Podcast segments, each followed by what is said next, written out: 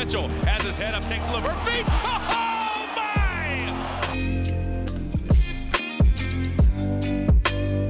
Bonjour à toutes, bonjour à tous et bienvenue dans les articles de QBasket. Je suis Benjamin et le débris sportif pour vous servir. Vous connaissez maintenant un peu notre rituel. À partir du moment où on écrit un article, on essaye de vous proposer un podcast qui vous permet déjà d'avoir un premier aperçu et d'approfondir deux trois, deux, trois sujets. Et aujourd'hui, on accueille Val. Salut Val. Salut Ben, salut tout le monde. Alors Val, tu nous as écrit un article sur Miles Bridges et notamment sur l'affaire qui a un peu secoué durant les deux dernières années. Est-ce que tu peux nous faire un petit résumé de cette affaire? Euh, oui, on va essayer. Euh, bah, alors pour ceux qui, euh, qui l'auraient pas vu, Bridges, il est quand même depuis, depuis deux ans, puisque l'an dernier, il y a eu saison blanche, je pense qu'on y reviendra. il est un peu au cœur d'une polémique, enfin même plus une polémique, d'une affaire judiciaire, grosso modo de violence conjugale.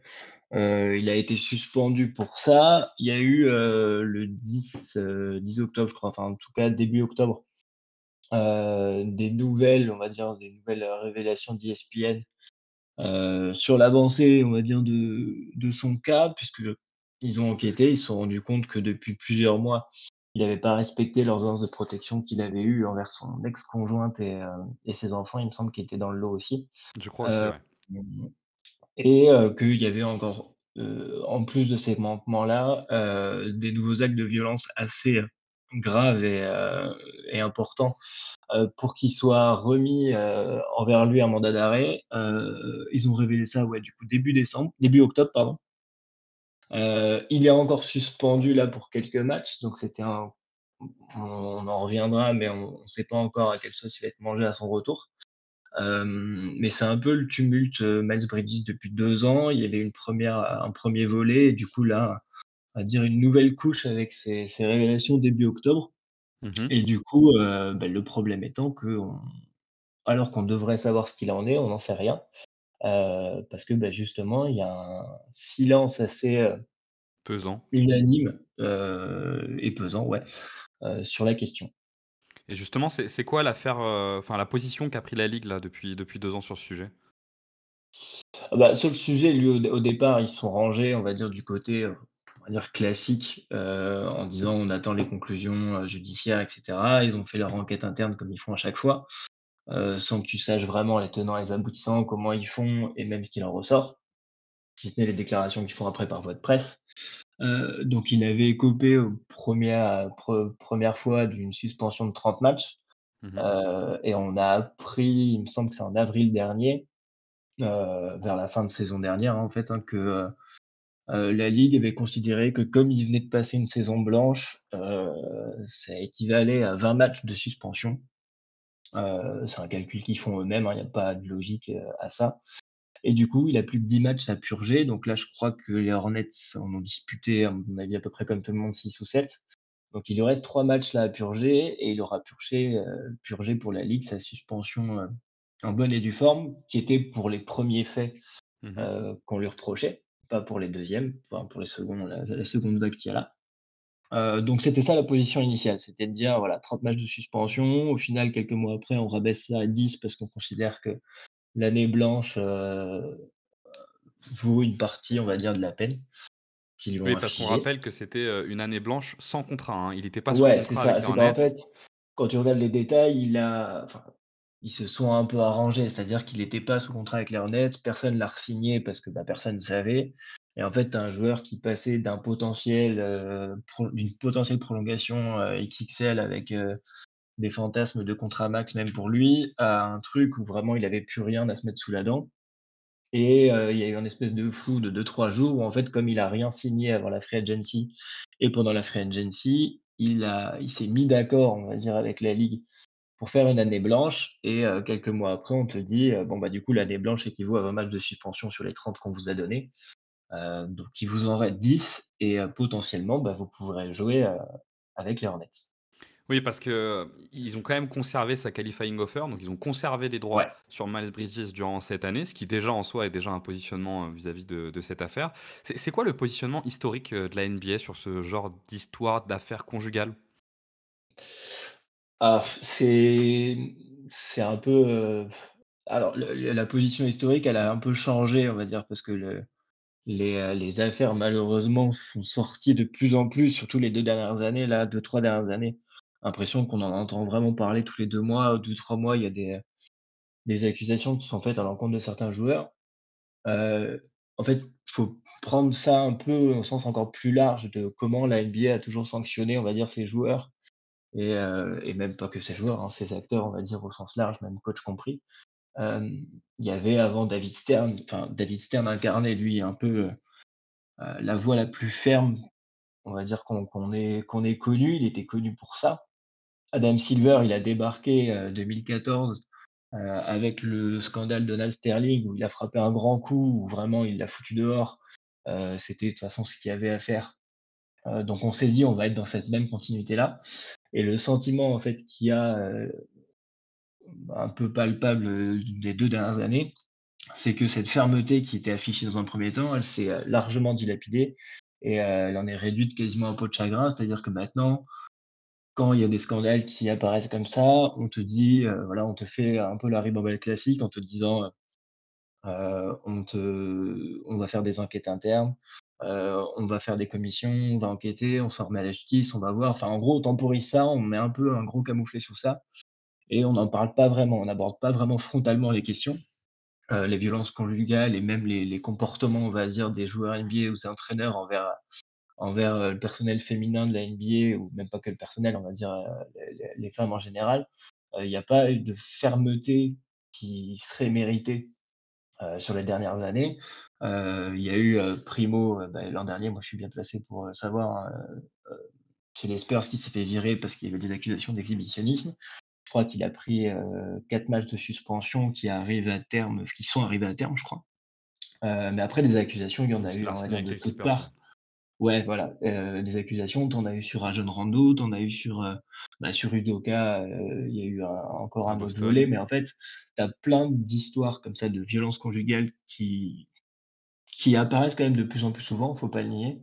Heu et même d'hors terrain, on va dire, heu, des histoires hors terrain au sens large qui apparaissent de plus en plus parce qu'aussi on a plus de de moyens, on va dire, de surveiller ou d'en être informé et heu, là où tu attendrais justement qu'il y ait une position ferme de la ligue, en plus avec le discours que Adam Silver vend, heu, je l'ai encore vu aujourd'hui là, chez Reddick, où il te dit, voilà l'important c'est le retour au basketball, machin, on s'est un peu trop dispersé hors terrain. Bah, justement tu attendrais qu'il soit hyper ferme sur ces sujets-là, pour que ça devienne même pas des sujets en fait. Pour que, tu as un joueur qui, parce que le cas de Majid Reddit, il est quand même heu, très particulier parce qu'on n'a pas que des accusations. Heu, tu as quelqu'un qui est accusé, qui est condamné, qui est sanctionné, on rabaisse sa sanction. Heu, tu l'as dit, les Hornets le signent quand même en qualifying offer, en faisant tout un discours en disant: «Voilà, on lui donne une 2e chance, blablabla». 3 mois après, il est repris, j'allais dire la main dans le sac où, il y a des accusations qui sont renouvelées, il y a des sanctions qui, à mon avis, vont tomber, judiciairement dans pas longtemps et tu as toujours ce discours-là, alors qu'en fait, bah, il suffit juste que tu prennes ton ton micro, ta chaise, tu t'assois, tu condamnes ça, heu et tu fais un peu preuve de fermeté et en fait, ça devient même pas un sujet. Et en fait, là, le sujet, il est même plus tant sur Miles Bridges, il est sur le fait qu'il se passe rien, enfin, du moins, il y a pas de signaux positifs qui viendraient condamner ou ou mettre ça sur la touche et du coup, ça, ça devient un sujet parce que c'est un problème qu'une entité comme la NBA réagisse pas et avec ça, les Hornets et compagnie. Oui, parce que ce que tu nous dis aussi dans l'article, c'est que, on a l'impression que la NBA essaye de de penser avant tout, business et terrain, mais tu dis que c'est contre-productif pour l'objectif même de la ligue de Bah, développer ouais. le basket et tu prends l'exemple d'un fan, qui justement, indique, ne ne plus en pouvoir quoi et arrêter de supporter les Hornets à cause de cette histoire. Bah, c'est ouais, ouais l'article, moi, je j'engage les gens à les lire parce qu'il est bien et parce qu'il plutôt il fait ressortir vraiment ce ce sentiment-là où, heu, où bah, tu as quelqu'un qui est quand même fan depuis 91, je crois qu'il le dit dans le papier. Hem et il te dit qu'en fait les Hornets, en n'agissant pas, en ne condamnant pas, heu, les nouveaux ou même même pas en condamnant, mais juste en se positionnant pas sur le sujet, en faisant, juste acte de silence, bah, ils font un choix. Tu fais forcément un choix, d'épouser, on va dire, un peu la thèse de ton joueur et en fait, bah, tu mets ça en parallèle avec le tous les intérêts qu'ont les Hornets. C'est-à-dire qu'eux, ils se disent: «Bon, là, il purge ses 10 matchs». Heu, après, ils comptaient sûrement le faire rejouer. là, du coup, tu sais pas s'il va rejouer ou pas. je pense qu'on va vite être fixé, hein. De toute façon, dans 15 jours, on va être fixé.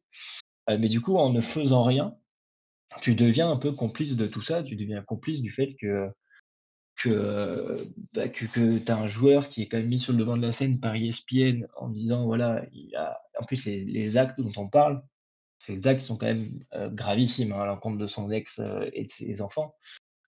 et pourtant il y a rien, il y a absolument rien. qui filme et du coup, évidemment que, comme le dit le le gars dans l'article, il y a une grosse partie des fans des Hornets qui en sont dégoûtés, qui veulent son départ et en fait, de l'autre côté, bah, ils voient leur franchise qui, qui Qui suit fait pas. rien quoi, qui Ouais, qui ouais, qui reste un peu au milieu du salon et qui regarde la scène se dérouler, quoi. Ouais, dans vous allez vous trouverez dans l'article de Val, hein, pas mal de détails, heu et notamment, heu, une prise de position, hein, parce que c'est une prise de position et un dernier élément peut-être dont on peut parler, c'est que tu parles aussi des joueurs, parce qu'on parle beaucoup de la ligue et de l'attitude, heu, de, Adam Silver, mais il y a aussi la question des joueurs qui tardent à prendre Ouais, position, voire qui ne prennent pas position. ouais, totalement et je me suis rendu compte à la relecture, là, avant de venir, que j'avais peut-être pas assez détaillé, ça. Bah, après parce qu'en fait, pff, pas assez détaillé, c'est pas pas vraiment ça, parce qu'une fois que tu as dit que, heu, c'était pas normal que les joueurs disent rien, tu as tout dit. Mais en fait, heu Heu, c'est ce que je mets dans l'article. Tu es quand même dans une ère où, heu, enfin, je veux dire, il y a des gars, ils font des matchs le vendredi, ils font des podcasts le samedi pour débriefer leur match, tu vois? Ouais, tout Ils à mettent des cartouches aux équipes adverses, aux joueurs adverses, aux rumeurs, aux machins. Donc on est un peu à l'ère de la grande gueule de la grande gueule, pardon. Et pour le coup, quand il s'agit de au pas pas forcément dire, heu, voilà, c'est même pas aller jusqu'à dire, heu, Matt Brady, il doit pas jouer, il doit plus jouer, heu, voilà, c'est pas en faire un pestiféré pour eux, parce qu'ils protègent aussi les intérêts, on va dire, des joueurs. Mais juste que tu dises un truc, heu, même neutre sur le fait que, heu, je sais pas moi, ceux qui le connaissent, qui disent: «Bon, bah, j'espère qu'il va suivre ces trucs, heu, que les Hornets vont faire les bons choix, que lui va faire les bons choix ou quoi». Tu as même pas ça, tu vois? Ce serait, juste le minimum pour essayer de faire un peu, va dire esprit de solidarité, mais au moins dire des mots sur le sur les choses. Tu as même pas ça, tu as rien. Tu as rien qui file. Tu as Charles Barkley qui, on va dire, on va le mettre dans le panier des joueurs et des médias, mais tu vois, qui lui a un peu pris le taureau par les cornes, qui a posé la question à Silver. Heu, ça a un peu fait du bruit parce que la question était pas préparée, Silver l'avait pas validée et compagnie. Bon, tu as une réponse de de, de langue de bois, hein, qui est faite par Silver. Heu, mais pour en revenir aux joueurs, ouais, c'est le même constat que tu fais à tous les niveaux. De toute façon, heu, Silver, les Hornets ou ou les joueurs, heu, c'est que tu as rien. Tu as rien et tu as même pas le minimum. Donc c'est pour ça, on en parlait entre nous en off, de dire, en en rigolant, hein, que c'était facile de faire un article, sur Matt Bridges pour dire que, c'était un con parce que tout le monde est d'accord avec ça. Mais en fait, dans le microcosme NBA, personne le dit, en fait.